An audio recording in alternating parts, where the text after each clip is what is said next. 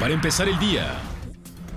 A partir de este 2020, el sistema de administración tributaria vigilará de manera más estricta que los contribuyentes no incurran en lo que se conoce como discrepancia fiscal, estipulado en el artículo 91 de la Ley del Impuesto sobre la Renta y que refiere a la diferencia que existe entre los ingresos que se reportan y los gastos que se efectúan en determinado periodo.